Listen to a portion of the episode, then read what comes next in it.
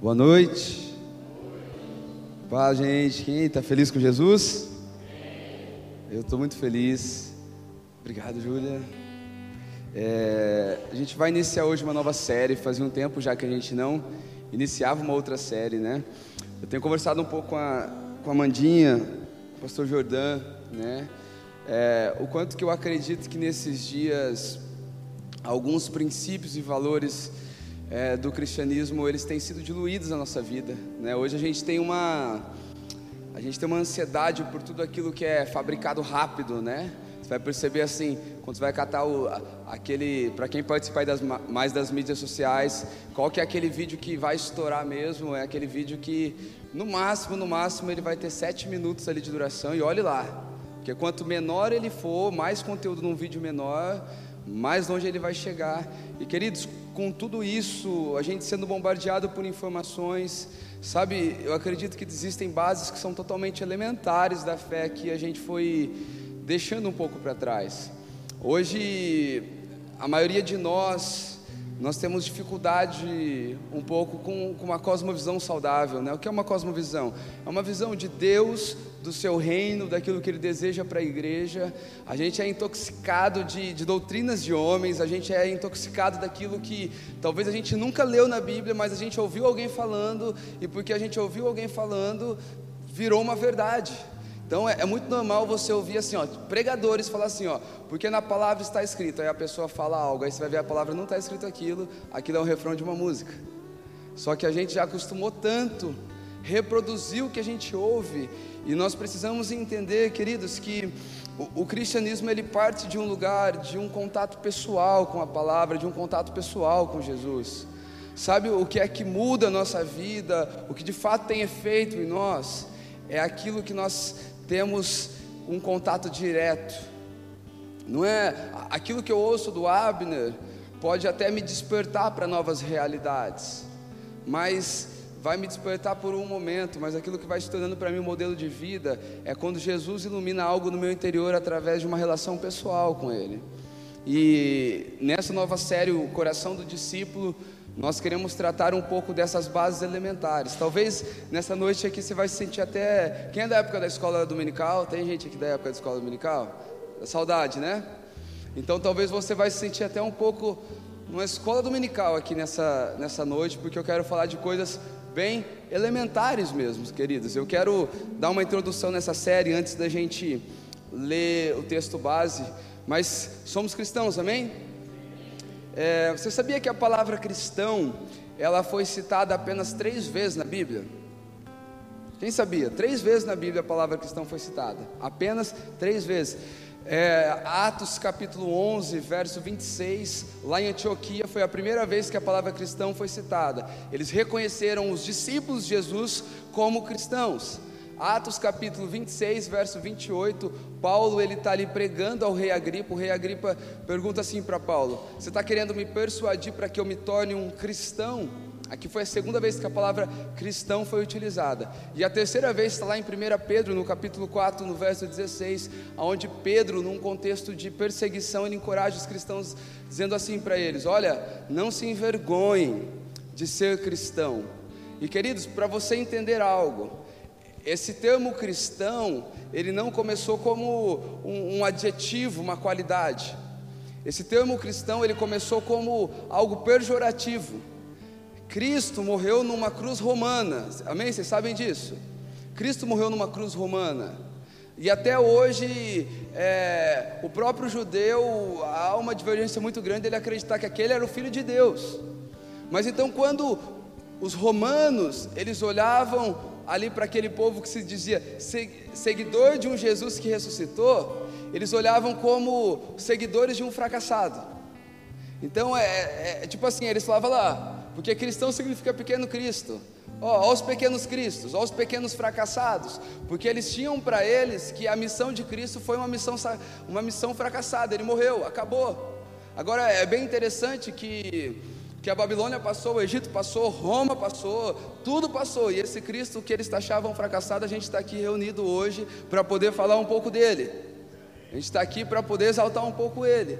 Mas o fato é que nós nos consideramos cristãos, mas queridos, A palavra cristão é uma palavra muito ampla.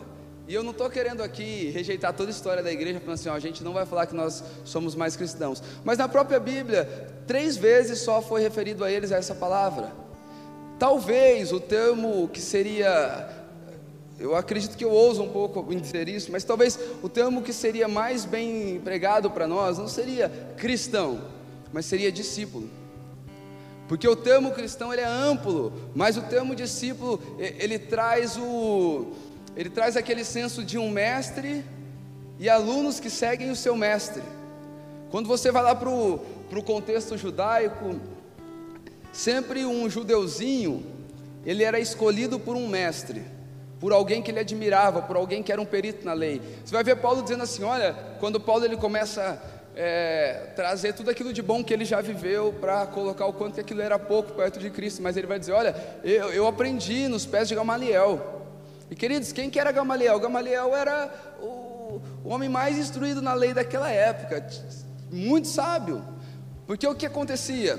Não era o, o discípulo que escolhia o mestre, não era o discípulo que não, ó, eu, eu, admiro muito o Nicolas. O Nicolas é um mestre, vai casar daqui a pouco, né, gente? O Nicolas vem de uma, uma palha italiana. Tem hoje aí, Nicolas? Comprem dele depois, é para ajudar ele na missão do casamento. Tem coisa mais nobre do que isso? Então, passa ali, já, já leva a caixa. Fala, Nicolas, eu quero a caixa. Mas ó, eu, eu quero ser discípulo do Nicolas. Não era assim que acontecia. Era o mestre que, que escolhia os seus discípulos. E queridos, aqui é uma notícia muito boa para mim e para você. Porque não foi a gente que olhou para Jesus e falou assim: não, eu quero andar com esse Jesus. Mas foi um mestre, acima de todos os mestres, que escolheu andar com a gente. Foi ele que nos escolheu como discípulo. E esse termo discípulo, talvez ele, talvez não, com certeza ele, ele, ele é muito mais bem impregnado. Você vai ver que é, Jesus, ele andou com 12 homens. Desses 12 homens, 11 se, 11 se tornaram apóstolos. Agora olha só, antes desses homens serem apóstolos, eles foram discípulos de Jesus. Quem é o discípulo? Discípulo é aquele que, que segue as pegadas do seu mestre. Discípulo é aquele que se coloca na condição de um eterno aprendiz. Discípulo é aquele que consegue olhar para alguém que está acima e reconhecer que quem está acima tem um caminho mais excelente. Então, talvez se alguém perguntasse para a gente assim: olha, qual é a tua religião? O que é que você é? Talvez se a gente dissesse assim: olha, eu sou um discípulo de Jesus, seria tão mais específico, não seria, gente? A gente estaria comunicando: olha, eu sigo os passos dele, eu estou seguindo as pegadas dele. E queridos, dada essa introdução, abra comigo em Marcos capítulo 8. Essa introdução eu, eu retirei ela do, de um livro é, a noção né, dessa introdução, o livro chama o discipular, o, o, discípulo, o discípulo radical, John Stott, indico, um livro incrível, inclusive ele que me inspirou muito nessa série de mensagens. Marcos capítulo 8, do verso 27 ao 38, a gente vai ler. Amém, irmãos? Diz assim: Então Jesus e os seus discípulos foram para as, para as aldeias de Cesareia de Filipe. No caminho perguntou-lhes: Quem os outros dizem que eu sou? Os discípulos responderam: Uns dizem que é João Batista, outros dizem que é Elias, e ainda outros dizem que é um dos profetas. Então Jesus perguntou assim para eles, gente: E vocês, quem dizem que eu sou? Respondeu Pedro e lhe disse: O Senhor é o Cristo. Então Jesus os advertiu de que ninguém dissesse tal coisa ao seu respeito. Então Jesus começou a ensinar que era necessário que o filho do homem sofresse muitas coisas, fosse rejeitado pelos anciões, pelos principais sacerdotes, pelos escribas, fosse morto e que depois de três dias ressuscitasse. Isto lhes punha claramente, olha só, Jesus não deixava dúvida de que isso iria acontecer. Então Pedro, chamando-o à parte, começou a repreendê-lo. Mas Jesus, voltando-se e vendo os seus discípulos, repreendeu Pedro e disse: Olha só, gente, a gente vai continuar lendo. Jesus está falando que tinha que morrer, tinha que sofrer. Pedro fala: Jesus, vem cá, vamos ter um papo aqui, um, um conversa dois. O senhor está maluco? O senhor vai morrer não? Aí Jesus faz assim para Pedro: Pedro, e aí ele vem em público repreendendo Pedro ali naquele momento. E ele vai dizer assim para Pedro: Então Jesus advertiu, opa, lá embaixo, saia da minha frente, Satanás. Um pouco pesado, né? Porque você não leva em consideração as coisas de Deus, e sim as dos homens. Então, convocando a multidão e juntamente os seus discípulos, Jesus lhes disse: Se alguém quer vir após mim, negue-se a si mesmo, tome a sua cruz e siga-me. Pois quem quiser salvar a sua vida, perderá. Quem quiser perder a vida por minha causa e por causa do Evangelho, a salvará. De que adianta uma pessoa ganhar o mundo inteiro e perder a sua alma? Que daria uma pessoa em troca da sua alma? Pois quem, nesta geração adulta e pecadora, se envergonhar de mim, das minhas palavras, também o filho do homem se envergonhará dele quando vier na sua glória, na glória do Pai, junto com seus anjos. Feche seus olhos. Jesus, eu quero te agradecer por essa noite, Pai. Pai, assim como nos meus momentos de oração, Pai, orando por, por esse momento, Pai, eu me cheguei diante de Ti falando, Pai, que quanto que eu precisava da Sua iluminação aqui nessa noite, Pai. Não a Sua iluminação apenas para mim ter clareza para comunicar, mas a iluminação do Teu Espírito convencendo dentro dos nossos corações essa palavra, Pai. Pai, que o Senhor abra uma porta, que o Senhor estenda um convite aqui nessa noite, Pai, a sermos Seus discípulos, Jesus. Eu oro, Pai, para que, da maneira que Jesus estava trazendo aquelas verdades, a Bíblia vai falar que era tudo, era tudo claro, que o Senhor também me dê virtude para trazer de maneira bem clara, Pai, esse fundamento, Pai, esse convite, esse chamado a sermos seus discípulos, Jesus. Amém. Amém. Queridos, o tema dessa mensagem é o convite. Há um convite para todos nós. Há um convite a sermos discípulos de Jesus. Esse texto aqui que nós estamos lendo, estudiosos, comentaristas bíblicos, eles acreditam que aqui Jesus ele está fazendo uma curva no seu ministério. Ali de Marcos capítulo 1 até Marcos capítulo 2, verso 26, a gente vai ver apenas milagres de Jesus acontecendo, que já era algo maravilhoso, amém? Mas milagres acontecendo. Mas agora aqui a partir do verso 27, Jesus ele começa a revelar um pouco do seu caráter.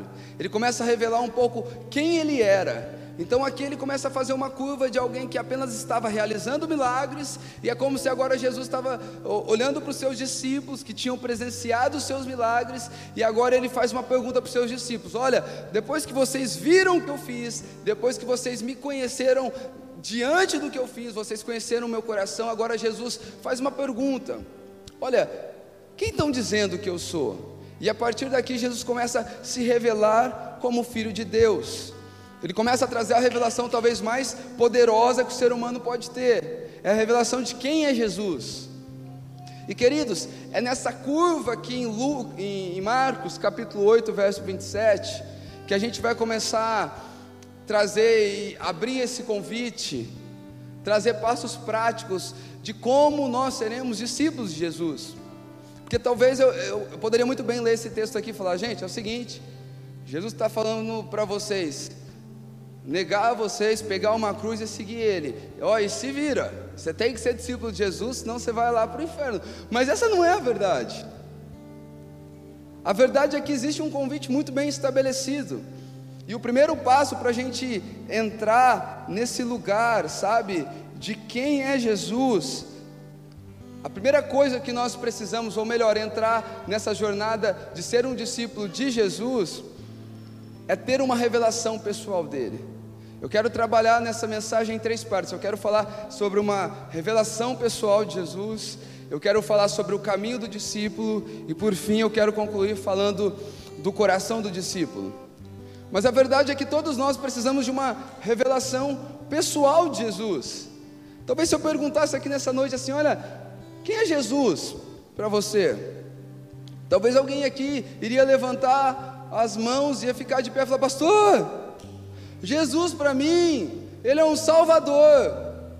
Eu estava lá morto dos meus pecados, eu já tinha pouca esperança, e, e, é como se a mão dele viesse até mim e me salvasse. Então Jesus é o Salvador. Talvez outra pessoa ia olhar e falar assim: Pastor, para mim, Jesus é um Deus que cura. Eu estava com um diagnóstico médico, fui em vários médicos, juntei vários diagnósticos, já não tinha mais jeito, então eu me dobrei diante dele. Jesus me curou, Jesus é quem cura.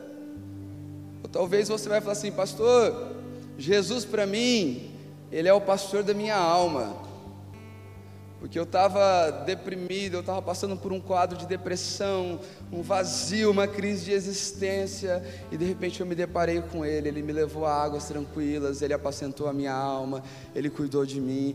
Pastor, Jesus, Ele, ele é o pastor da minha alma. Mas a verdade, queridos, é que tudo isso são respostas reais. A questão é, é que isso precisa ser real para mim. Esta revelação de Jesus, que inicia o caminho do discípulo, ela precisa ser uma revelação muito pessoal. Você percebe que a primeira pergunta de Jesus aqui para esses discípulos não é, ó, oh, e aí o que você está dizendo? Ele pergunta assim primeiro, gente, vocês estão aqui comigo, mas vocês estão ouvindo todo o povo aí. O que, que o povo está dizendo que eu sou? E eu quero começar dizendo que essa revelação que nós precisamos não é apenas uma informação coletiva. Ah, o Keitro disse que Jesus é isso, o pastor Jordão veio aqui pregar, disse que é outra coisa, a Amanda disse que é outra, a Gabi disse que é outra, o Hugo disse que é outra. Queridos, isso pode trazer informação, mas isso não te, não te abre a porta para ser um discípulo, porque é uma revelação pessoal que começa a transformar a nossa vida.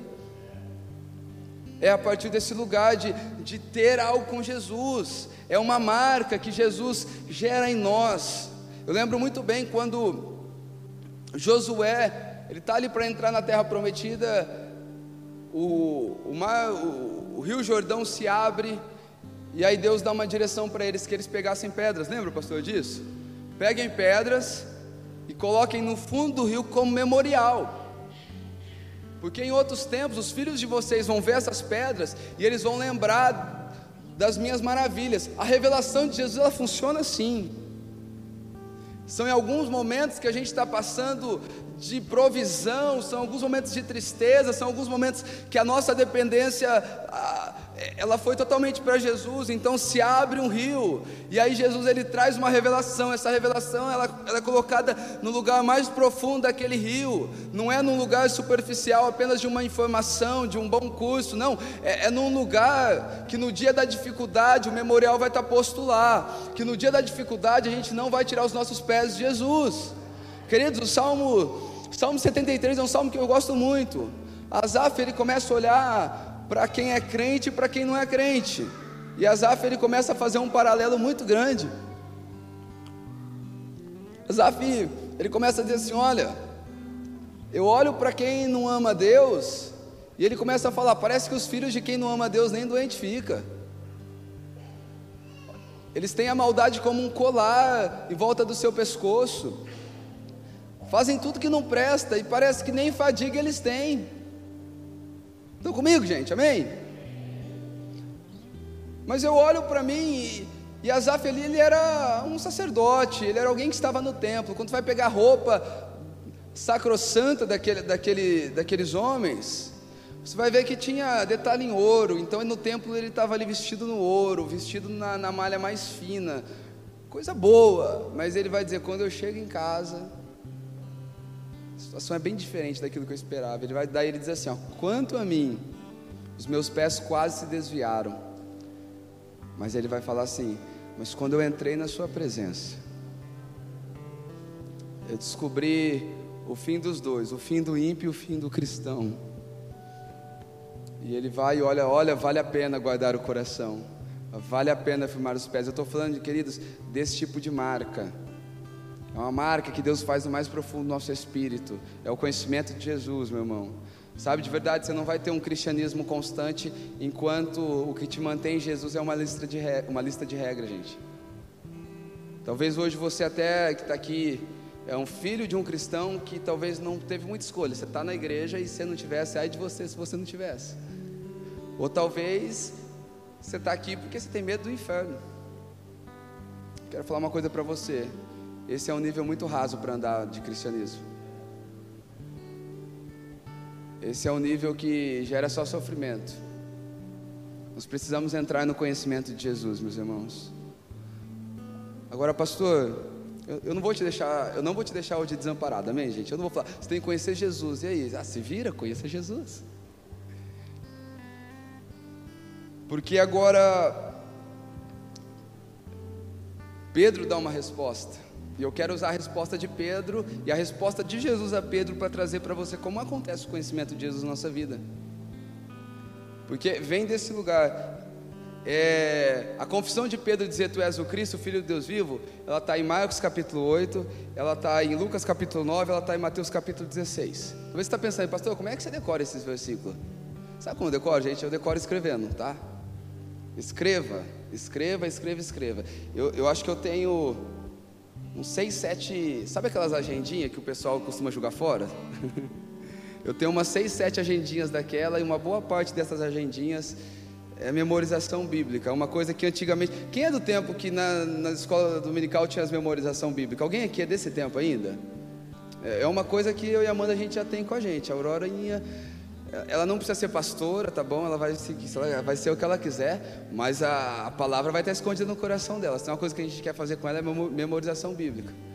Gente, Deus deixou um livro para nós. A gente precisa ter ele aqui na ponta da língua. A gente precisa ter ele pertinho de nós. Mateus capítulo 16, o verso 16 a 17 diz assim: Respondendo Simão Pedro, disse: O Senhor é o Cristo, o Filho do Deus vivo. Então Jesus afirmou: Bem-aventurado é você, Simão Barjonas, porque não foi carne e sangue que te revelaram, mas meu Pai que está no céu. Olha só, aqui existe um caminho para nós nessa resposta de Jesus. Como Pedro teve a revelação de Jesus, que nós precisamos ter para ser um discípulo de Jesus. Fica claro assim nesse caminho? Então, olha só, como Pedro teve a revelação de Jesus, que nós precisamos ter para ser um discípulo de Jesus. Jesus vai, vai mostrar para ele primeiro o que não foi que deu essa revelação para ele. Ele vai falar assim: ó, bem-aventurado és tu, Simão Barjonas. Queridos, essa palavra bar, ela significa filho. Então a primeira coisa que ele está dizendo assim: olha, Simão, filho de Jonas. Simão, filho de Jonas, eu conheço a sua história, eu conheço de onde você veio, eu conheço a sua limitação, eu conheço os seus talentos, e não foi a sua história, sua limitação, a criação da sua família que te deu essa revelação. Quer dizer, a primeira coisa, essa revelação não vem da nossa história, não vem das nossas limitações. Depois ele vai dizer assim: olha, não foi carne.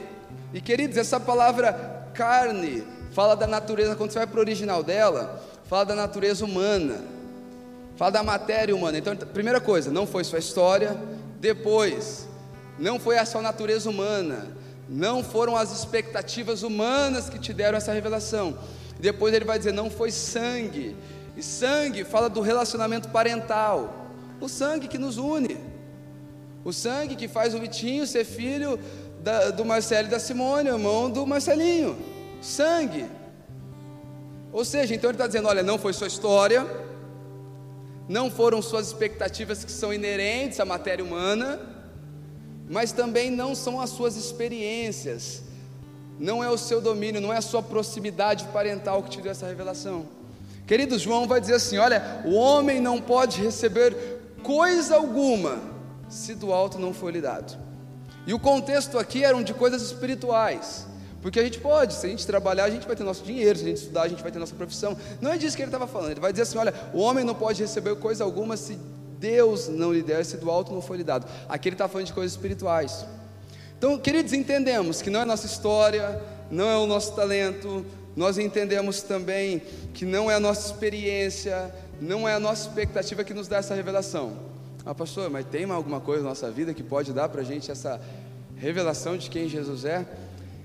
Queridos, tem. Eu gosto muito de um texto que ele está lá em Atos, no capítulo 10, verso 10. A Bíblia vai falar que Pedro era ali hora do almoço, mais ou menos. Pedro ele estava com fome, querendo bater aquele rango que nem você talvez está com fome aqui agora à noite, está pensando na janta, assistindo o jogo do Corinthians, né? Alguma coisa muito boa assim para fazer. Amém, gente. Não tem corintiano aqui não, né? Tem São Paulino aí? Credo, gente. Não vou perguntar de palmeirense não, que estão tudo metido, chato, né? Eu nem gosto mais de palmeirense. Mas Pedro ele está ali naquele momento e ele quer comer e a Bíblia vai dizer que Deus desce diante dele um, um lençol e diz que naquele lençol tinha todo tipo de alimento que um judeu considerava impuro. Gente, você imagina, o judeu considerava impuro uma pururuquinha de porco. Como pode, né? Mas era uma regra de Deus para eles, até aquele momento. E Deus fala assim para Pedro: Come, Pedro. Aí Pedro vem evangelizar Deus, né? Não, Senhor, eu sou bem puro aqui. Come, Pedro. Porque o que Deus estava querendo fazer com Pedro naquele momento?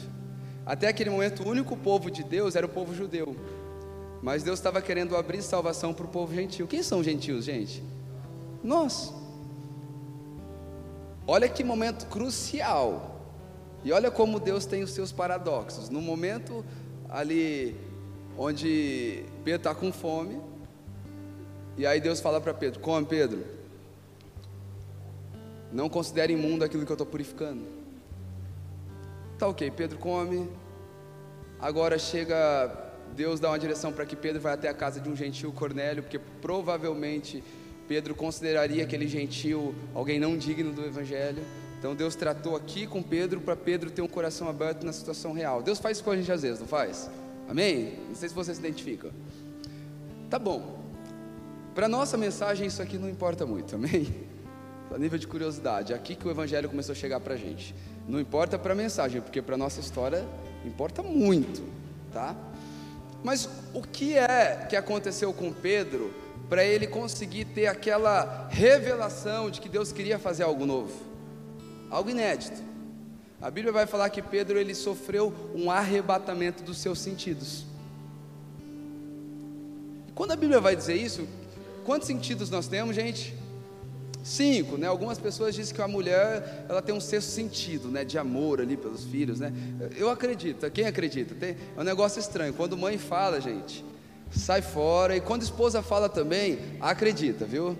Pode ser que não ia chover. Não é que ia acontecer. Eu acho que ela libera uma palavra e acontece, entendeu? É mais ou menos assim que acontece. Mas agora ele tem um arrebatamento dos seus sentidos. E é quando ele tem um arrebatamento dos seus sentidos que abre uma porta para que uma voz do alto converse com ele. Queridos, eu, eu quero começar te dizendo isso, que a revelação de Jesus que nós precisamos, ela vem totalmente de Deus. Ela é algo de Deus. Mas pastor, eu não tenho essa revelação, minha vida acaba aqui agora? Não. Olha que notícia boa. A Bíblia vai dizer que quando Jesus pergunta para os seus discípulos quem estão dizendo que ele é, diz que ele estava a caminho de algumas aldeias. Ou seja, ele, ele não perguntou antes de começar o caminho, ele perguntou no meio do caminho.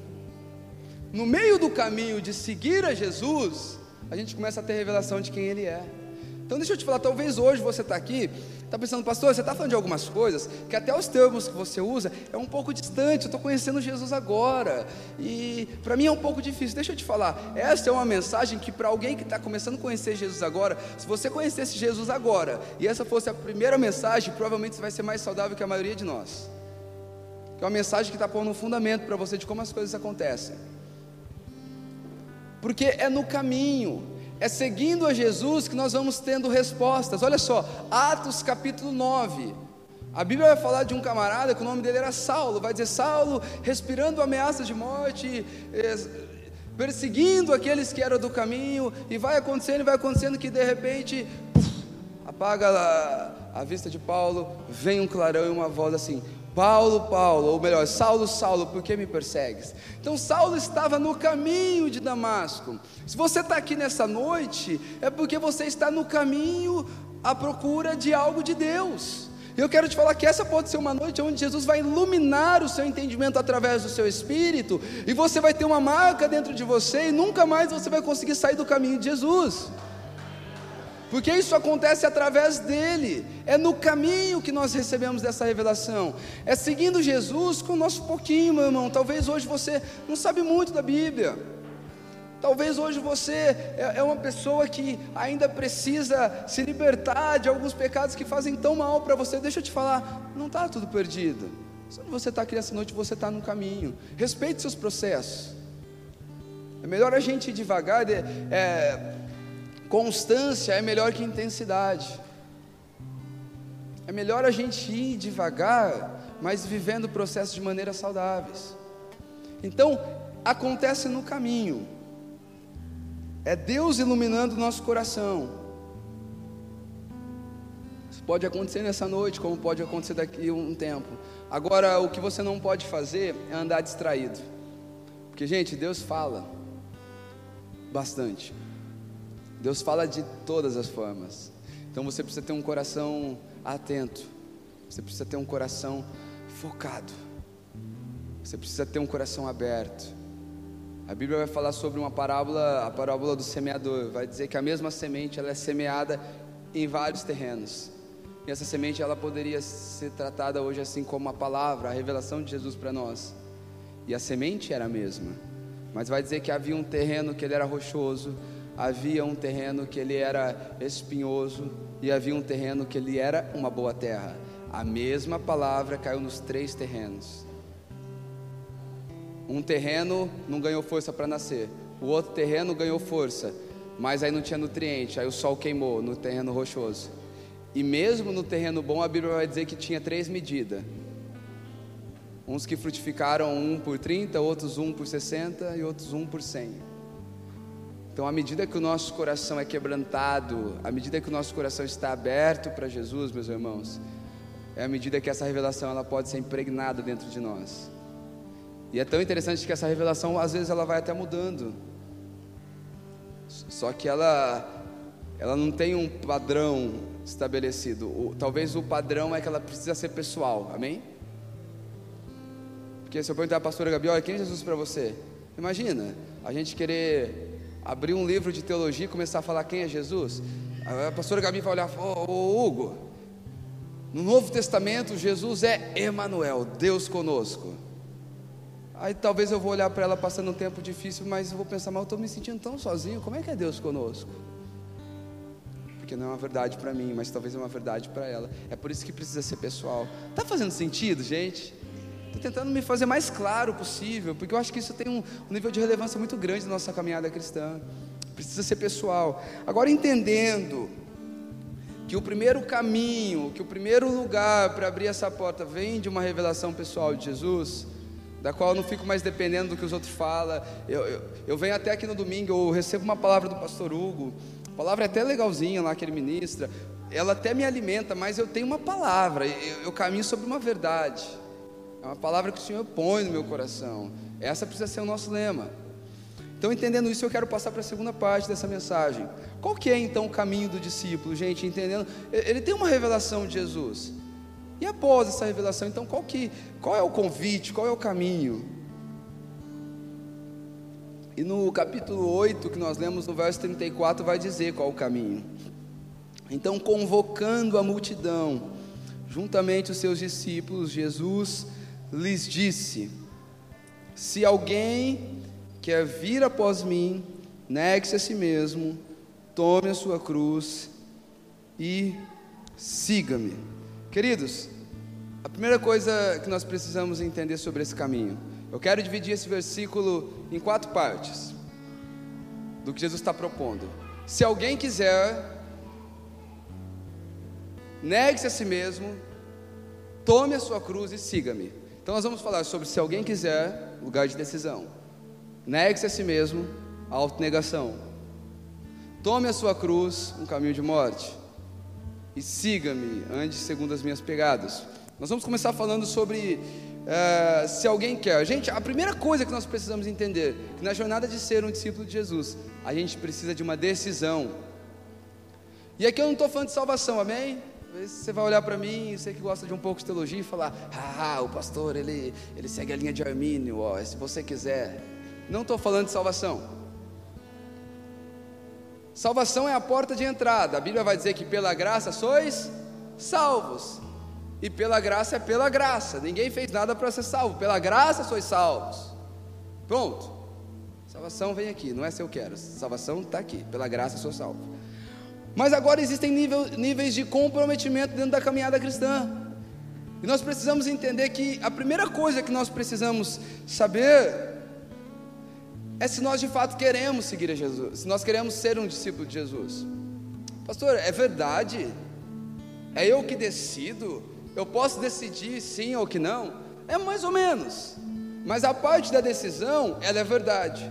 Jesus começa dizendo: se alguém quer, queridos, é, tem um teólogo e pastor luterano, Bonhoeffer, ele vai dizer assim: o chamado de Jesus ao discipulado faz do discípulo um ser solitário. Aí ele vai dizer: quer queira, quer não, tem que se decidir sozinho. Parte de uma decisão, desse, ser um discípulo de Jesus. Parte de uma decisão trazer os princípios do Mestre como um bom aluno para trazer para um lugar de aplicação da nossa vida. É isso mesmo. Eu vou te provar com um versículo. Abre comigo Lucas capítulo 14. Você está em Marcos, é o próximo evangelho. Marcos, o próximo já é Lucas. Lucas 14. A partir do verso 27, nós vamos ler.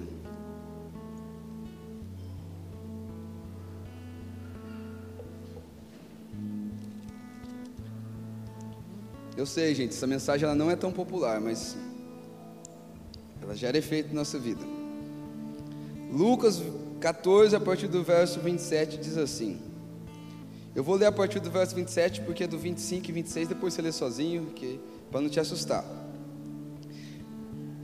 E quem não tomar a sua cruz e vier após mim, não pode ser meu discípulo.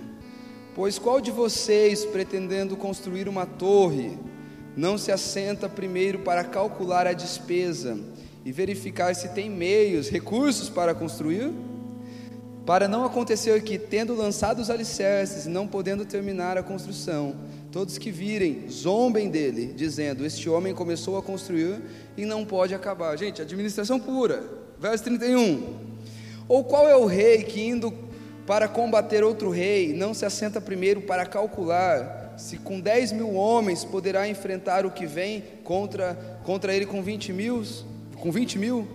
Caso contrário, estando o outro ainda longe, envie-lhe uma embaixada pedindo condição de paz. Assim, pois, qualquer um de vocês que não renuncia a tudo, o que tem não pode ser meu discípulo. Gente, olha o que Jesus está falando. É claro, o contexto aqui é ser um discípulo de Jesus.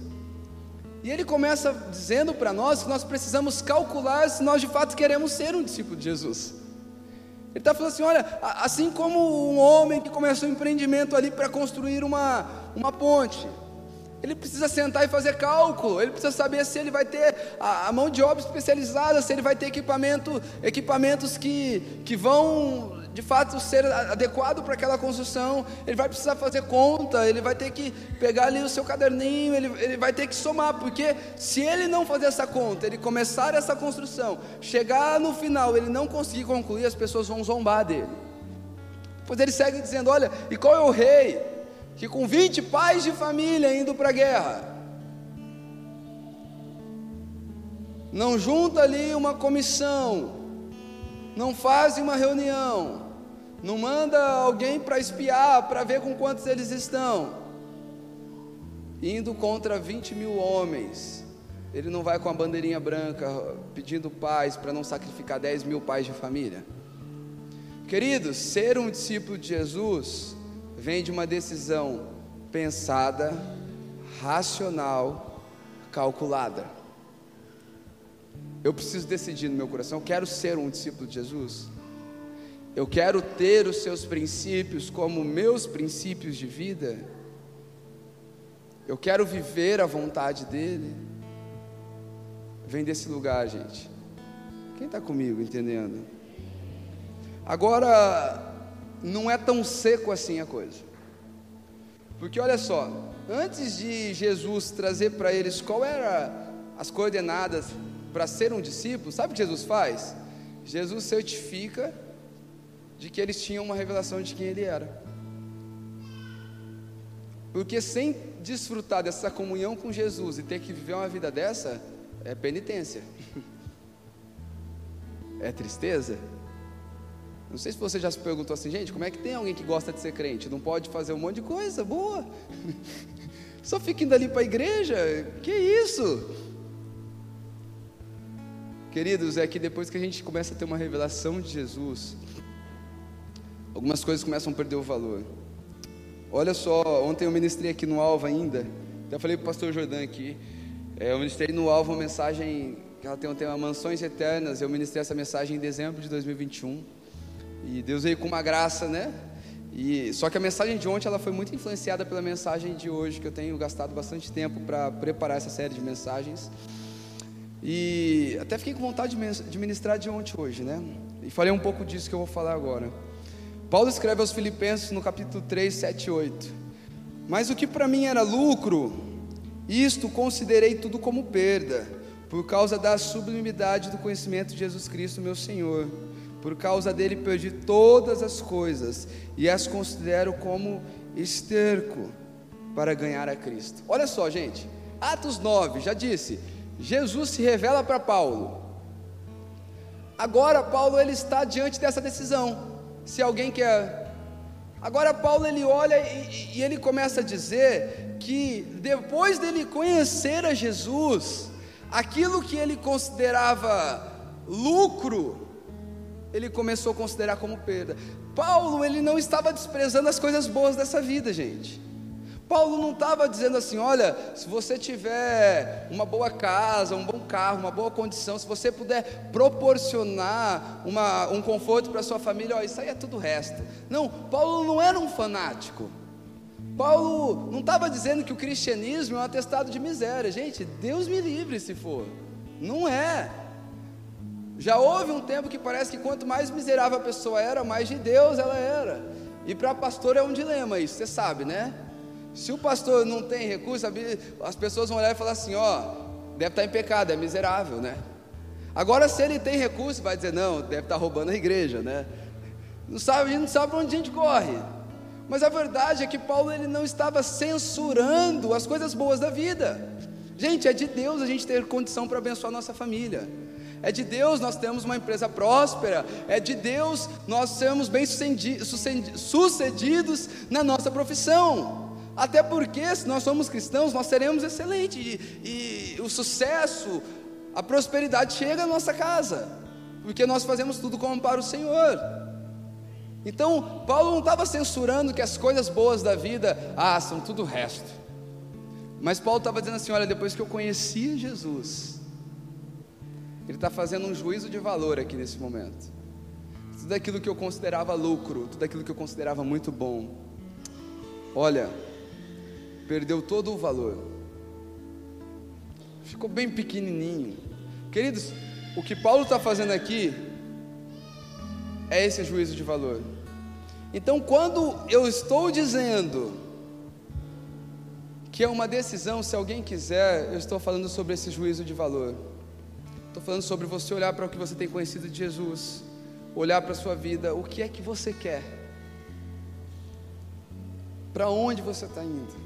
Qual é o caminho que você decide andar? Paulo ainda vai dizer em 2 Coríntios, falando da mesma coisa, ele vai dizer assim, capítulo 4, verso 16: Por isso não desanimamos. Então, o, o crente, vida de crente é difícil, gente, amém?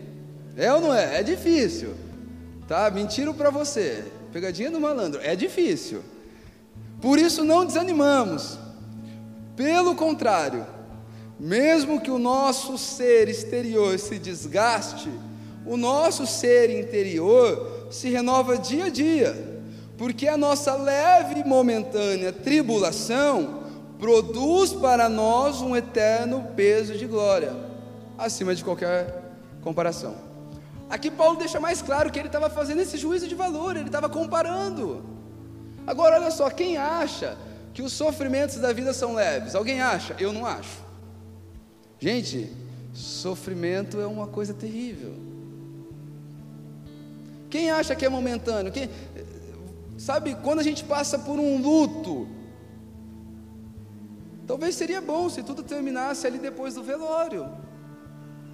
Não, não é momentâneo. Agora, por que que Paulo está dizendo que é leve e momentâneo? Será que Paulo está menosprezando a dor? Paulo está dizendo que é leve e momentâneo, se comparado à glória que esses sofrimentos estão produzindo para nós na eternidade.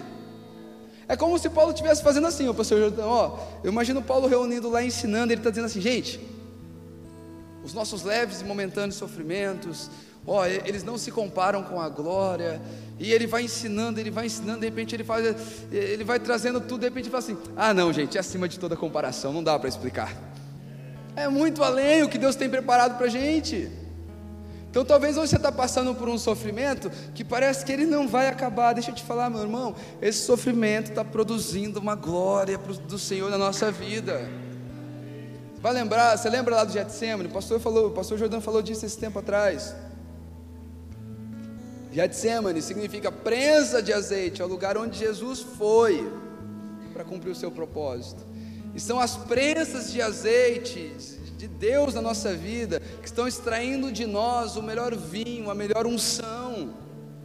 São prensas que elas passam por nós que não é gostoso, que não é fácil, mas elas estão produzindo em nós glória, elas estão produzindo em nós caráter. Tiago vai dizer: meus irmãos, tende por motivo de grande alegria passar por várias tribulações, porque a tribulação está gerando perseverança, a perseverança está gerando fé, a fé está gerando um caráter aprovado. Amém? Estão, estão comigo? Então aqui Paulo está fazendo essa comparação. Ele não está menosprezando nossa, a nossa dor, ele está dizendo que tem uma glória que nos espera, gente. Deixa eu te falar, tem uma glória que nos espera. A caminhada cristã não é um fim em si mesmo. A gente não está aqui apenas caminhando para se tornar pessoas melhores, gente. Amém? Não, pastor, por que, que a gente está aqui? Não, é que eu quero ser alguém melhor. Faz parte, a caminhada te deixa melhor.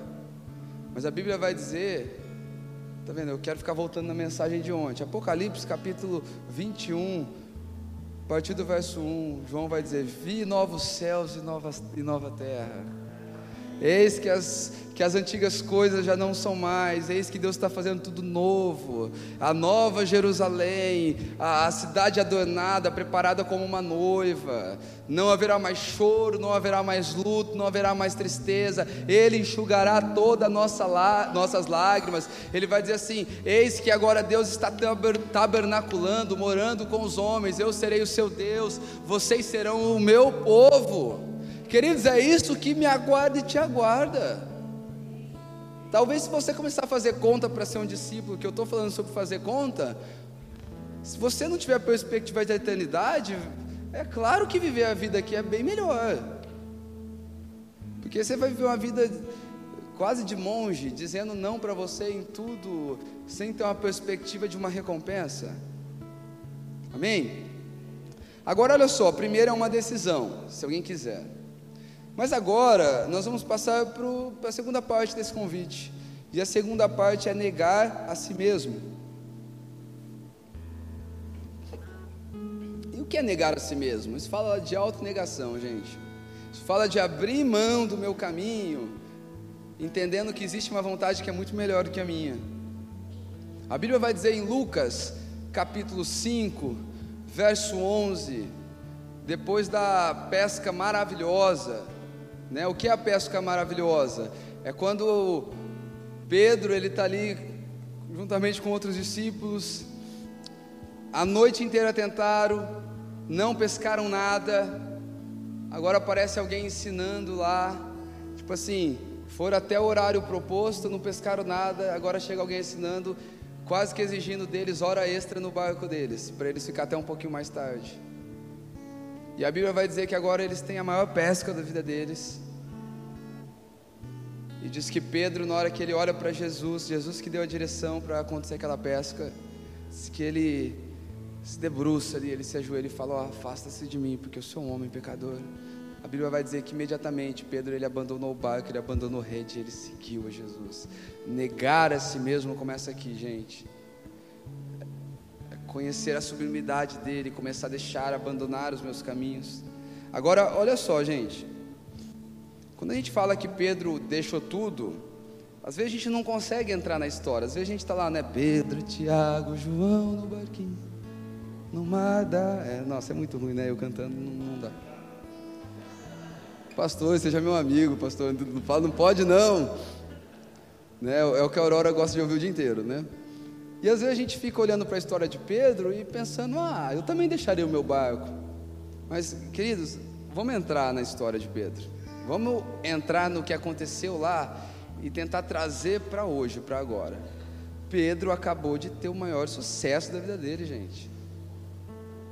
Imagina aí você que gosta de investimento, né? Eu entendo nada, nada, nada, nada. Mas quem começou a investir lá atrás na criptomoeda, como é que está hoje? Quem começou lá no começo, como é que está hoje, gente? Bem, mas bem demais. Digamos que você descubra agora uma nova criptomoeda, né? Que vai ser bem difícil, né? Essa é a verdade. Vai, vai ter sempre um rolo por trás. E se é um dos primeiros ali a descobrir, você descobre que se você colocar todo o seu capital ali, aquilo ali em pouco tempo vai multiplicar 100, 200, 300 vezes. E dá muito certo. Ou então você é um vendedor de uma empresa de pequeno para médio porte, representante comercial.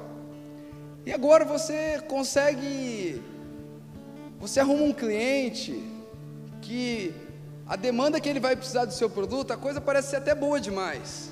A demanda que ele vai precisar do seu produto vai, vai até ampliar o tamanho da empresa que você trabalha, vai ter que ir para um outro barracão, vai ter que contratar mais funcionário. Olha só, Pedro estava vivendo isso, gente. O empreendimento de Pedro estava um sucesso. Um sucesso. Aí imagina o Vitinho lá prosperando. Aí o Vitinho fala: ah, não, vou deixar tudo para seguir Jesus. Ô Keitro, o Keitro é vendedor de outra região, mas ô Keitro, eu tenho um cliente aqui para te passar. Queridos, foi nesse momento que Pedro abandonou tudo para seguir Jesus. Foi nesse momento. Porque negar a si mesmo, gente, não é algo fácil, mas é algo que vai ser totalmente necessário.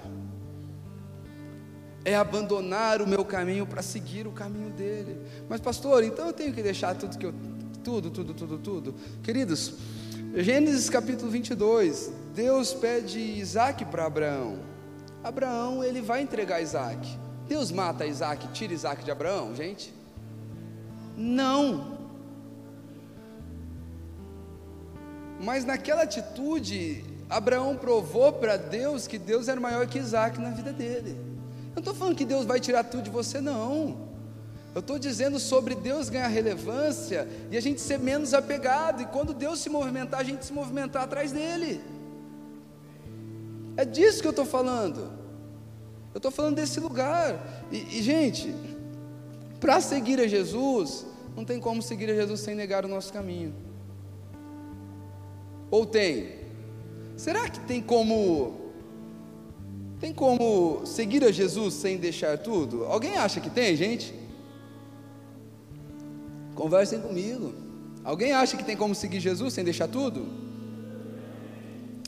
Tem. Olha o que a Bíblia vai dizer. João 6, verso 2. Uma grande multidão seguia Jesus. Tem. Dois tipos de pessoas seguem a Jesus multidão e discípulo. Agora, quem, quem é a multidão? A multidão é alguém que está fazendo de Cristo um meio, porque ela quer algo no final. A multidão está com fome de pão. A multidão só quer aquilo que Jesus pode oferecer. A multidão olha para Jesus como um canal para alcançar as suas bênçãos.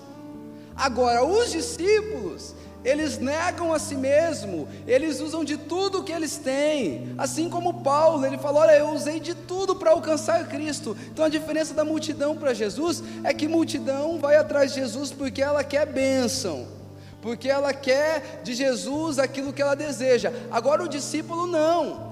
O discípulo, ele usa de tudo que ele tem para que ele alcance Cristo no final. Essa é a diferença. A multidão quer pão.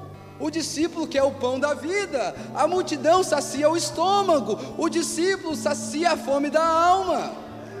E essa é a diferença. A multidão fala da massa, a multidão fala da, da galera que está enquanto a coisa acontece, enquanto a coisa vai bem. O discípulo não. O discípulo ele não está atrás de Jesus porque ele tem fome de pão, gente. O discípulo está atrás de Jesus porque ele já deixou todos os pães para trás. Mateus capítulo 4, Jesus está ali no deserto e vão falar a primeira tentação. Transforma pedras em pães, você não está com fome, Jesus? Olha a vida de um discípulo. Nem só do pão viverá o homem, mas de toda a palavra que vem da boca de Deus. Queridos, um discípulo ele é alimentado pela palavra de Deus e não pelo pão da necessidade. 1 Pedro, capítulo 2, vai falar sobre Jesus, a pedra que os construtores rejeitaram. Pedra fala de fundamento, pão fala de necessidade. Então a proposta de Satanás para Jesus naquele ambiente era negocia, dá, troca o seu fundamento pela sua necessidade, pela sua fome do hoje. E a multidão, ela está todo momento querendo fazer pedra se tornar pão. Agora o discípulo, ele é assim como Gênesis, eu acho que é capítulo 25. A Bíblia vai dizer que Esaú ele chega cansado, com fome, e Jacó está lá fazendo o seu ensopado. E ele pede o ensopado para Jacó. Jacó fala: Olha, eu dou, mas eu quero trocar pelo seu direito de primogenitura. O que me adianta o direito de primogenitura se eu estou quase morrendo? E às vezes a gente pensa isso. O que me adianta toda a herança que Deus tem para mim lá no futuro se eu estou quase padecendo aqui com fome de pão? Queridos, muitas vezes a gente está vivendo de recompensa imediata. E a gente está perdendo. É um termo, esse termo que eu estou usando, ele tem no livro Fundamentos Apostólicos. Leia esse livro. E a gente não está postergando a nossa herança. A gente está abrindo mão do futuro pela fome do hoje. A fome do presente está impedindo a gente de sentar no grande banquete do futuro. Porque esse é o caminho da multidão. Ela segue Jesus porque ela quer alguma coisa de Jesus. Mas o caminho do discípulo não, porque ele já deixou tudo para trás. O caminho do discípulo é o caminho de conhecer o coração de Jesus. O caminho do discípulo é, é o caminho de, de se negar não é porque ele é um coitado, ele se nega porque ele encontrou alguém muito superior a ele. Queridos, nós somos chamados a ser os discípulos de Cristo. Sabe de uma coisa? Isso para mim é algo que é, sempre me traz meu coração para o lugar. Olha só, todo o dinheiro que Deus te deu, todo o recurso que Deus te deu, toda a sabedoria que Deus te deu, toda a voz e relevância que Deus te deu, todos os seguidores que Deus te deu, um dia nós vamos prestar conta disso porque tudo foi feito para que a gente faça do nome de Jesus glorificado. Os discípulos de Jesus, eles não estão dentro da igreja, meus amigos. Ou melhor, eles estão. Mas o fato de seguir a Jesus e ser um discípulo dele acontece lá fora. Sabe por que o Deus tem hoje dado uma relevância, pastor Jordão, pastor Jordão tem viajado, tem ministrado igrejas. Não é para o pastor Jordan ser famoso e ter mais dinheiro.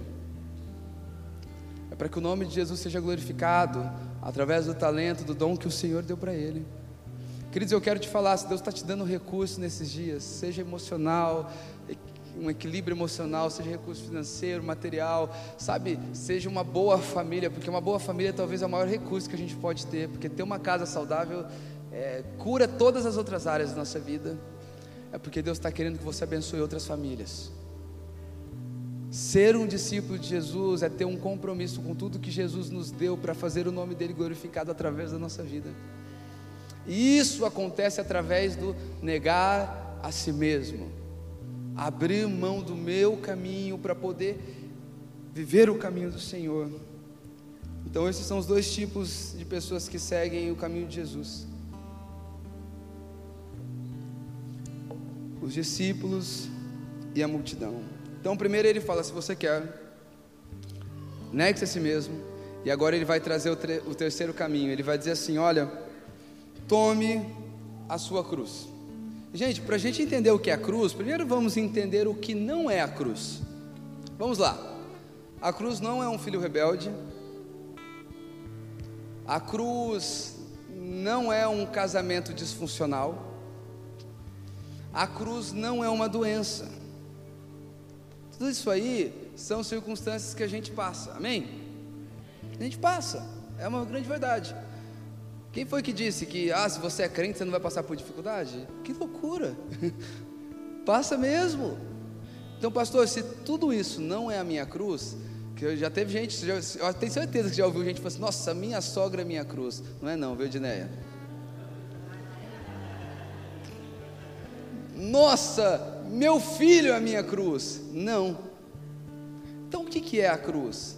A cruz são todos os sofrimentos inerentes à nossa caminhada e comunhão com Cristo Jesus e a Sua palavra. Um exemplo bem claro para você do que é a cruz. Talvez você está ali no seu meio profissional e e você tinha que negociar alguns princípios para poder faturar um pouco mais naquela empresa que você estava. E aí você fala, eu não vou negociar meus princípios, e aí você é mandado embora, você é dispensado. Esse é um sofrimento inerente à fidelidade a Jesus.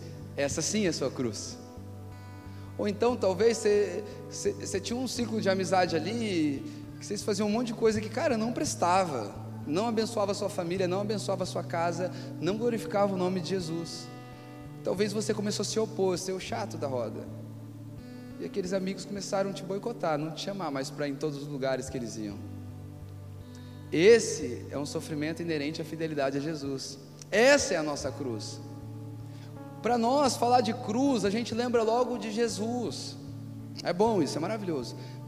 Mas para um romano, para um judeu, quando falava de cruz, eles estavam acostumados que alguém que era condenado por um crime sério, eles estavam acostumados, acostumados a verem homens carregando a sua cruz até o lugar onde eles seriam crucificados, porque não existe cruz sem um caminho de morte.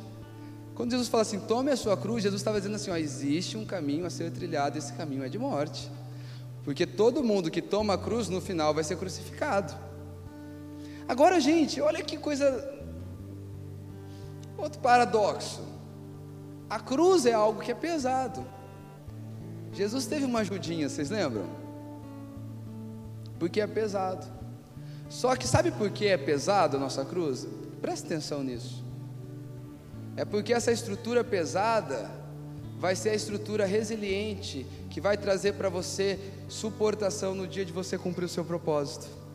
Porque a cruz pesada, ela resistiu Jesus para cumprir o seu propósito até a morte. Então, se Deus tem tra tem trago para nós caminhos pesados, é porque Ele está juntando ferramenta para que a gente vá até o final e cumpra o nosso propósito de discípulo. Faz sentido para você? Para mim faz sentido, bastante sentido. É o sofrimento diário que a gente vai passar por ser seguidor de Jesus. É o resultado da nossa união com Cristo, é o sofrimento inerente ao compromisso que nós temos com Deus, gente. Isso é cruz, tá bom? Então, não diga mais que cruz é uma situação normal que o ser humano passa que você está passando. Não é isso. Agora ele vai dizer, então é uma decisão, se você quiser, ele vai dizer, negue-se a si mesmo, ele vai dizer, tome a sua cruz, e agora por fim, ele vai dizer, e siga-me. Gente, seguir a Jesus é um ato de humildade. Seguir a Jesus é um ato de quem entende que há alguém que olha muito mais longe do que a gente, então a gente abre nosso caminho para seguir o caminho de Jesus.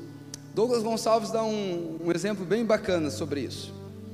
Imagina assim, eu, eu e o pastor Jordão, nós estamos indo para algum lugar. E, e, aí o pastor Jordão já foi lá várias vezes naquele lugar.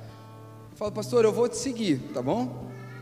Então, ao seguir o pastor Jordão, eu não vou ficar muito ligado a quantos por horas eu estou andando. Se nós dois tomarmos multa, ele paga depois, está com ele. Eu não vou ver quantos por hora eu estou andando, eu não vou ficar atento à sinalização, eu não vou ficar pensando onde é que eu tenho que virar. A via não vai ser importante para mim. Importante para mim é o pastor Jordão, que eu estou seguindo ele. E querido, seguir Jesus é semelhante a isso. Eu paro de olhar para a condição externa eu paro de olhar para as adversidades à minha volta. Eu paro de olhar para o caminho de morte.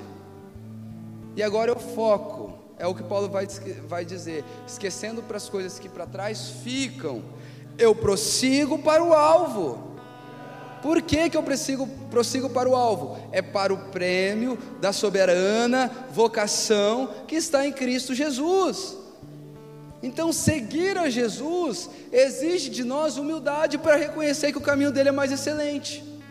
Seguir a Jesus exige de mim não ficar preocupado com a, com a via. Gente, nós temos uns delírios. Sabe que, sabe que às vezes a gente pensa? Às vezes nós pensamos que o caminho que a gente tem para nós é um caminho melhor do que o caminho que Jesus tem. Às vezes a gente fica pensando assim, nossa, mas se se eu seguir a vontade de Jesus, eu vou sofrer muito. Gente, Jesus te ama, meu amigo. A Bíblia vai dizer que pode um, uma mãe esquecer do seu filho, ele não esquece de nós. Primeiro que uma mãe esquecer do filho que amamenta, meu amigo, eu vou falar uma coisa para você, eu vi, presenciei, presencio Amanda em casa, já é uma coisa que eu acho quase impossível a mãe esquecer do filho que amamenta. Mas o que Deus estava querendo dizer para nós é que é impossível ele esquecer da gente.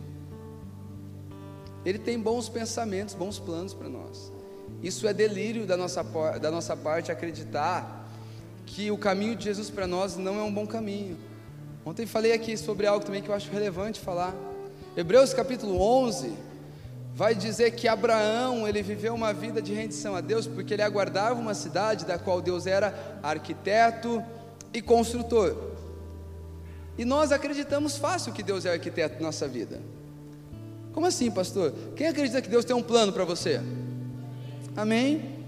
Então tá bom, ele é, ele é um arquiteto, ele desenhou para você um plano, ele desenhou para você um projeto. Deus é arquiteto. Mas a gente tem dificuldade em acreditar que esse arquiteto, ele tira ali a sua roupinha social, ele regaça a manga e ele também é construtor. Porque a gente acredita que ele tem um plano, mas a gente acha que a gente tem que fazer esse plano acontecer com a força do nosso braço. Então a gente aceita como arquiteto, mas a gente tem dificuldade em acreditar que ele é construtor. Mas eu quero dar uma notícia para você: que o autor e consumador da fé é arquiteto e construtor da história. Aquele que dá fé, ele projeta, mas ele também constrói a nossa história, gente. Eu acho que diante disso a gente tinha que simplesmente submeter a ele. Acho que diante disso a gente tinha que simplesmente nos render a ele.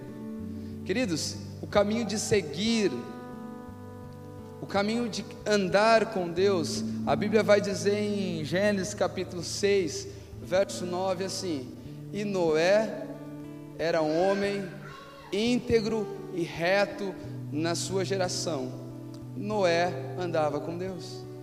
Porque na disposição de seguir a Jesus, engrenar nessa caminhada, Jesus vai nos tornando pessoas íntegras e retas.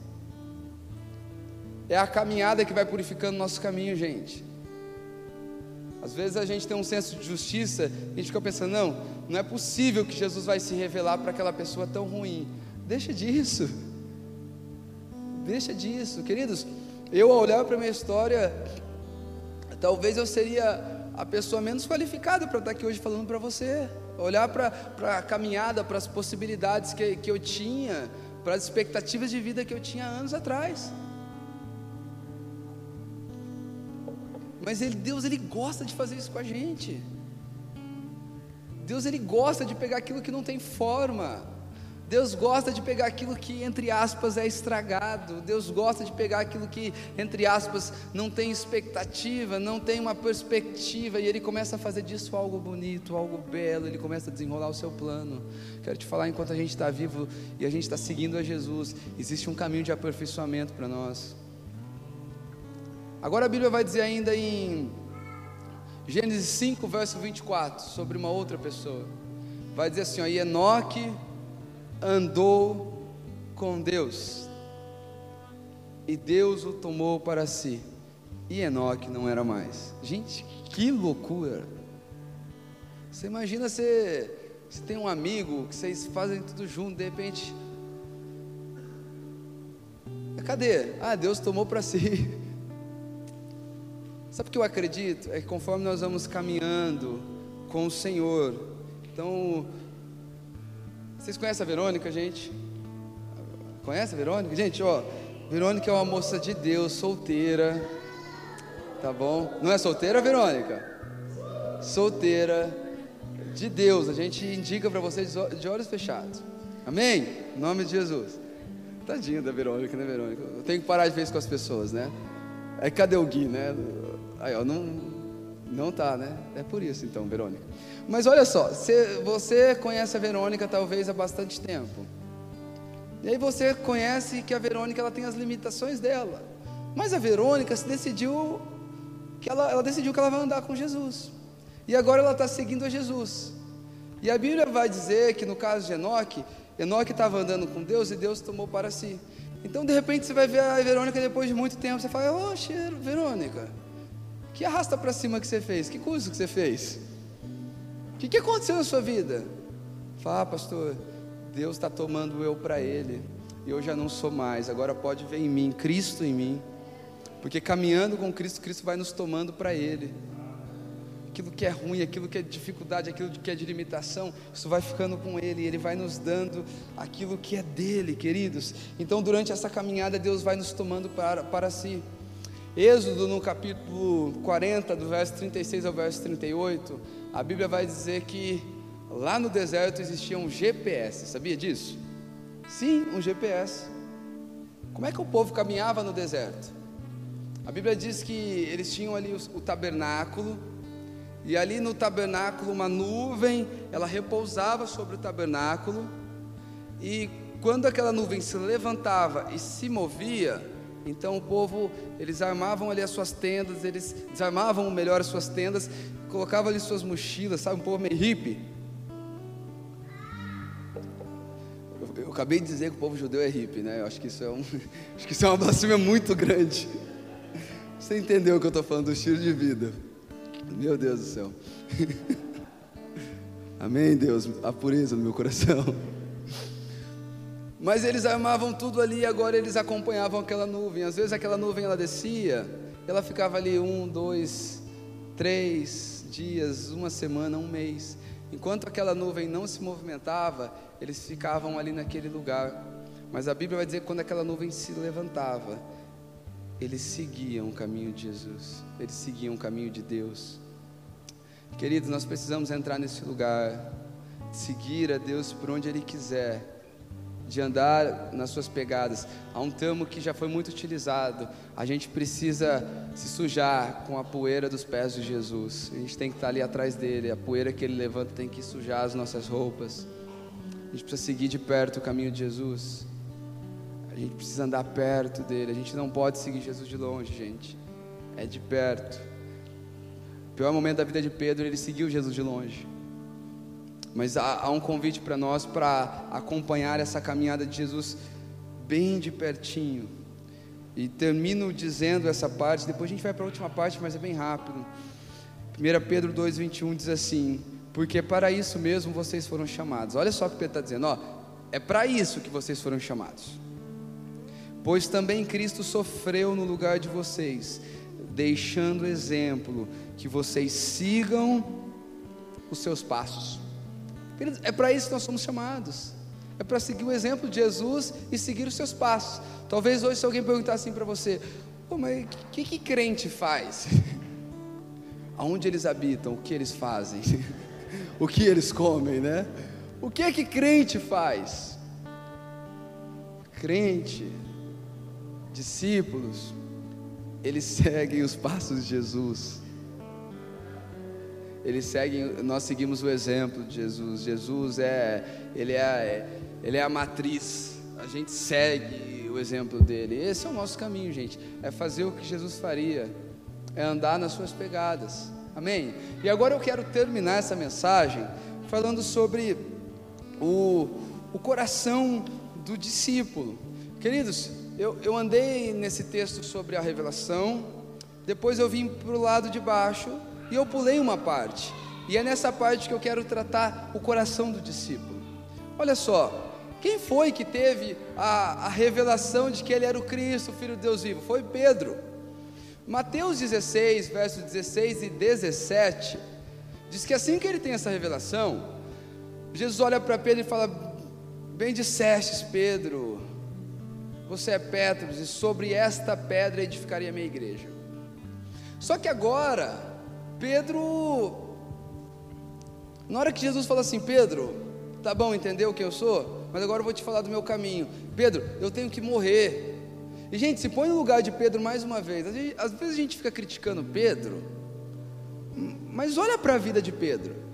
Às vezes um amigo que a gente gosta tanto, ele vai mudar de cidade, a gente sofre bastante, não sofre? Quem já sofreu com amigos que mudaram de cidade? Famílias que eram tão queridas. Agora, Jesus estava dizendo para Pedro que ele ia morrer. Pedro chama Jesus para o lado e fala: Conversa é essa? Conversa torta que é essa? Você vai morrer o quê? Por quê, queridos? Jesus vai dizer para Pedro que Pedro, naquele momento, estava cogitando as coisas dos homens. Então, olha só: quando Pedro abriu o coração e recebeu uma revelação de Deus, ele se tornou pedra de edificação. Mas agora, quando Pedro ele vai pensar como homem, ele vai fazer conta como homem. Jesus vai dizer para ele que agora ele se torna pedra de tropeço. Sabe o que Jesus estava ensinando aqui para nós, meus irmãos? Que um discípulo de Jesus, e esse é o coração do discípulo de Jesus, ele não é resultado da multidão, ele não é resultado do meio que ele vive. John Stott, ele vai tem um livro que ele escreveu chama Contra a Cultura Cristã. Ele trata o Sermão do Monte como uma contracultura. E um discípulo de Jesus, ele foi chamado não é para ser resultado das coisas exteriores. Ele foi chamado para ouvir tanto as coisas de Deus, a tal ponto que aonde ele estiver, ele não vai ser resultado da massa, mas ele vai ser um modelador cultural para a massa. Esse é o propósito do discípulo.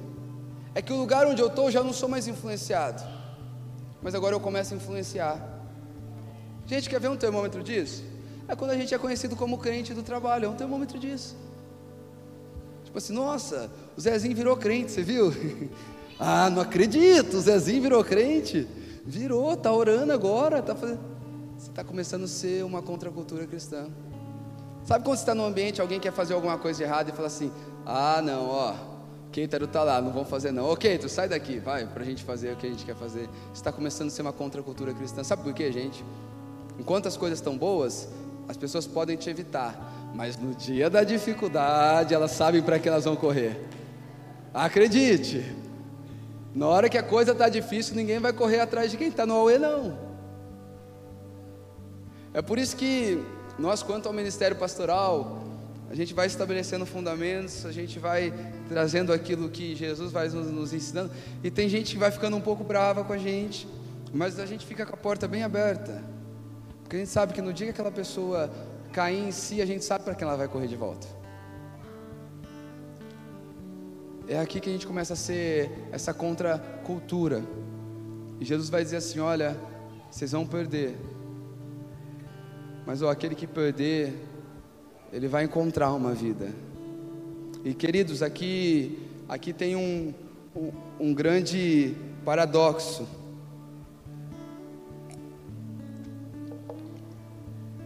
Há um grande paradoxo aqui. John Stott, nesse livro, O Discípulo Radical, ele escreve no último capítulo que tem o tema morte, M-O-R-T-E, morte. É o último capítulo desse livro, ele escreve assim: O cristianismo oferece vida, vida eterna, vida em abundância. Porém, ele deixa claro que a estrada para a vida é a morte. Vida por meio da morte é um dos mais profundos paradoxos da fé e da vida cristã. A perspectiva do discípulo é ver a morte não como o término da vida, mas como a entrada da vida.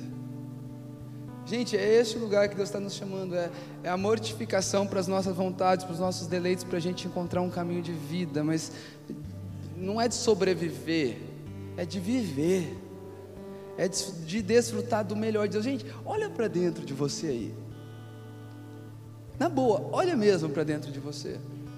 Sabe como, como em João capítulo 6, Jesus ele olha para a multidão, e talvez se você está se encontrando aqui nessa noite com a multidão, deixa eu te falar, Jesus nunca censurou a multidão, Jesus censurava religioso chato, amém?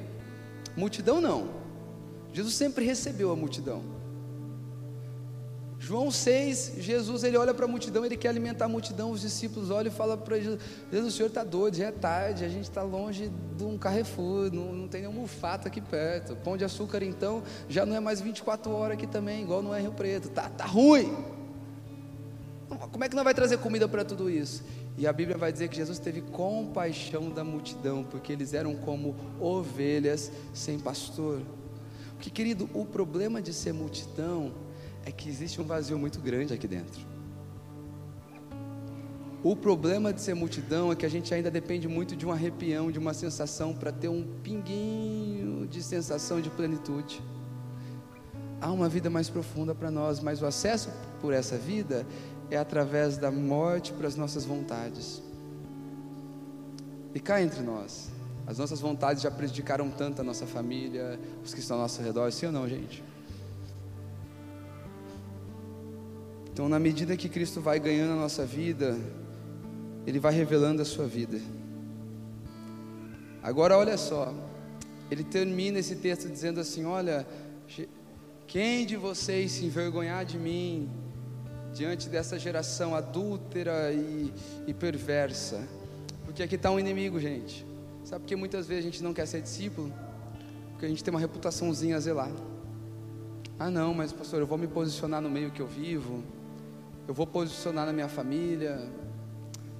Ah, eu não é um pouco ultrapassado isso aí, não, ô pastor.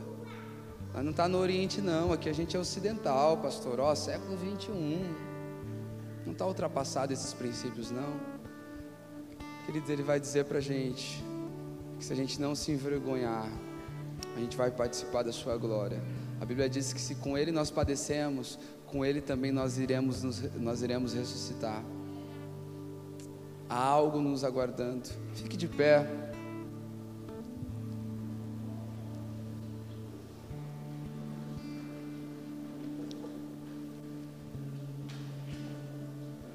Sabe, talvez a gente faz tantas.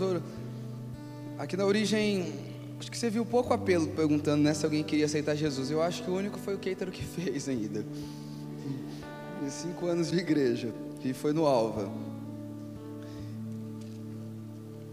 Mas hoje o meu, o meu apelo não é para quem quer aceitar Jesus, até porque esse termo de quer aceitar a Jesus, somos nós para aceitar Jesus, né? Eu entendo o que quer dizer, é quem quer entregar sua vida para Ele, é Ele que nos aceita, meus irmãos.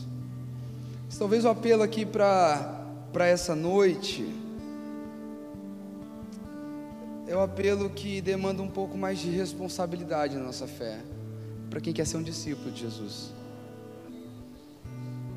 para quem quer se posicionar, é para quem talvez estava andando um pouco distraído, é talvez para quem estava andando talvez um pouco morno na sua fé, mas hoje é uma noite de decisão, de falar assim, olha, eu quero ser um discípulo dele. Eu quero ser alguém que por onde eu passar eu vou representar Jesus. Eu quero ser alguém que hoje se decide pergunta é: se alguém quiser, irmãos, eu queria chamar, se alguém quiser vir aqui na frente, pastor, você vai orar para mim? Eu, eu, vou, eu vou tentar, mas representa tanto eu ir aí na frente, eu acho que já é um, sabe, gatilhos que a gente tem? Gatilhos. Se eu for na frente tem um rio de glória passando? Não, não, não. Mas isso já fala de alguém que começa a se decidir. Isso fala de alguém que começa já a tomar, tomar uma postura. Então pode vir aqui na frente, meu irmão. Se você quer ser um discípulo de Jesus, se você quer firmar esse compromisso,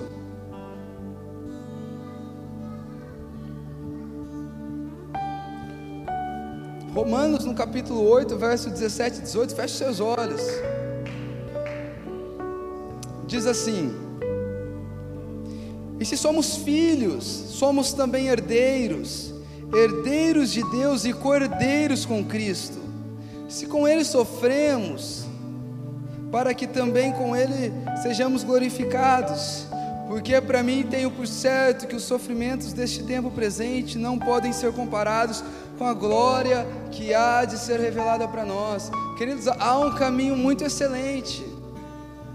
Irmãos, eu, eu, eu, eu, quero te chamar mais uma vez. E não é para você provar para mim que minha mensagem deu certo ou que ela foi bacana. Nós precisamos sair de uma apatia, gente. Você quer sair dessa apatia? Vem aqui. Você quer como num grito, fala, não, eu preciso viver algo novo. Eu preciso começar minha segunda-feira diferente. Eu preciso, eu preciso voltar a ter um coração aquecido por Jesus. Eu preciso voltar a ter um compromisso, uma aliança mais reforçada. Eu preciso negar a mim mesmo, eu preciso tomar a minha cruz. Eu preciso novamente entrar num caminho que tem sofrimento, mas que produz um peso de glória.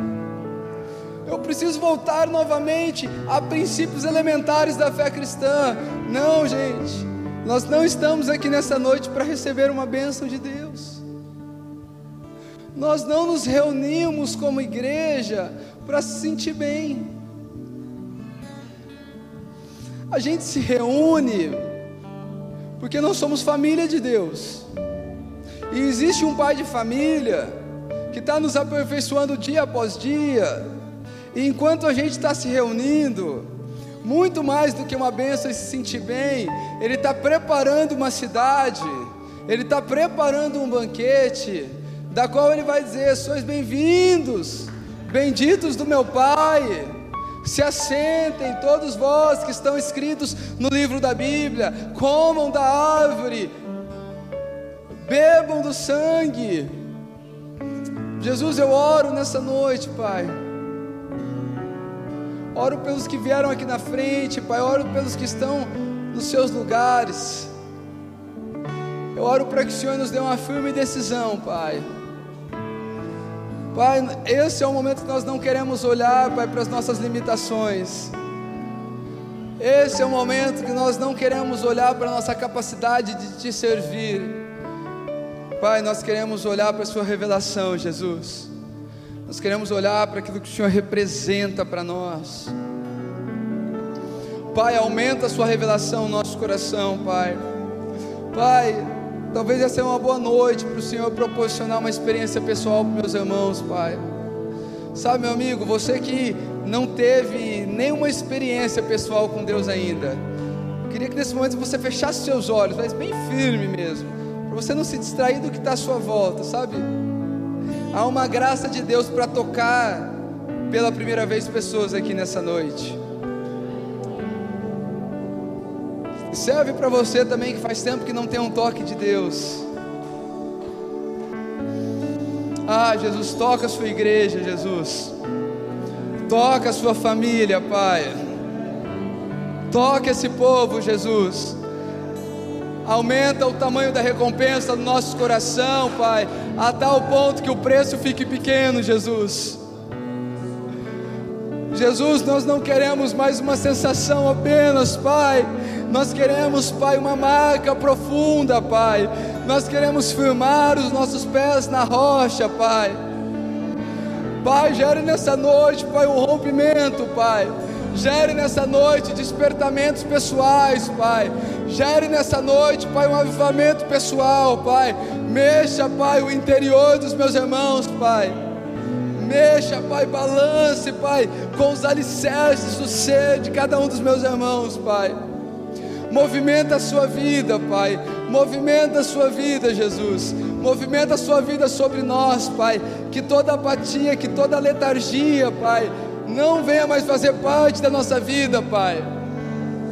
Pai, nós queremos, assim, Pai, como aquele homem que estava à beira do caminho pedindo. A Bíblia vai dizer que ele saltou, ele lançou a sua capa. Nós queremos aqui nessa noite saltar, Pai, lançar a nossa capa, lançar as nossas mazelas, lançar o que deu certo até hoje, mas já não cabe mais daqui para frente, Jesus. Nós queremos seguir, Pai, no caminho de ser o seu discípulo, Pai. Um discípulo radical, um discípulo autêntico, Pai. Um discípulo que, que te representa, Pai. Faz de nós aqui nessa noite, origem igreja, Pai, homens e mulheres, Pai, comprometidos com o seu discipulado, Jesus. Toca-nos, Pai.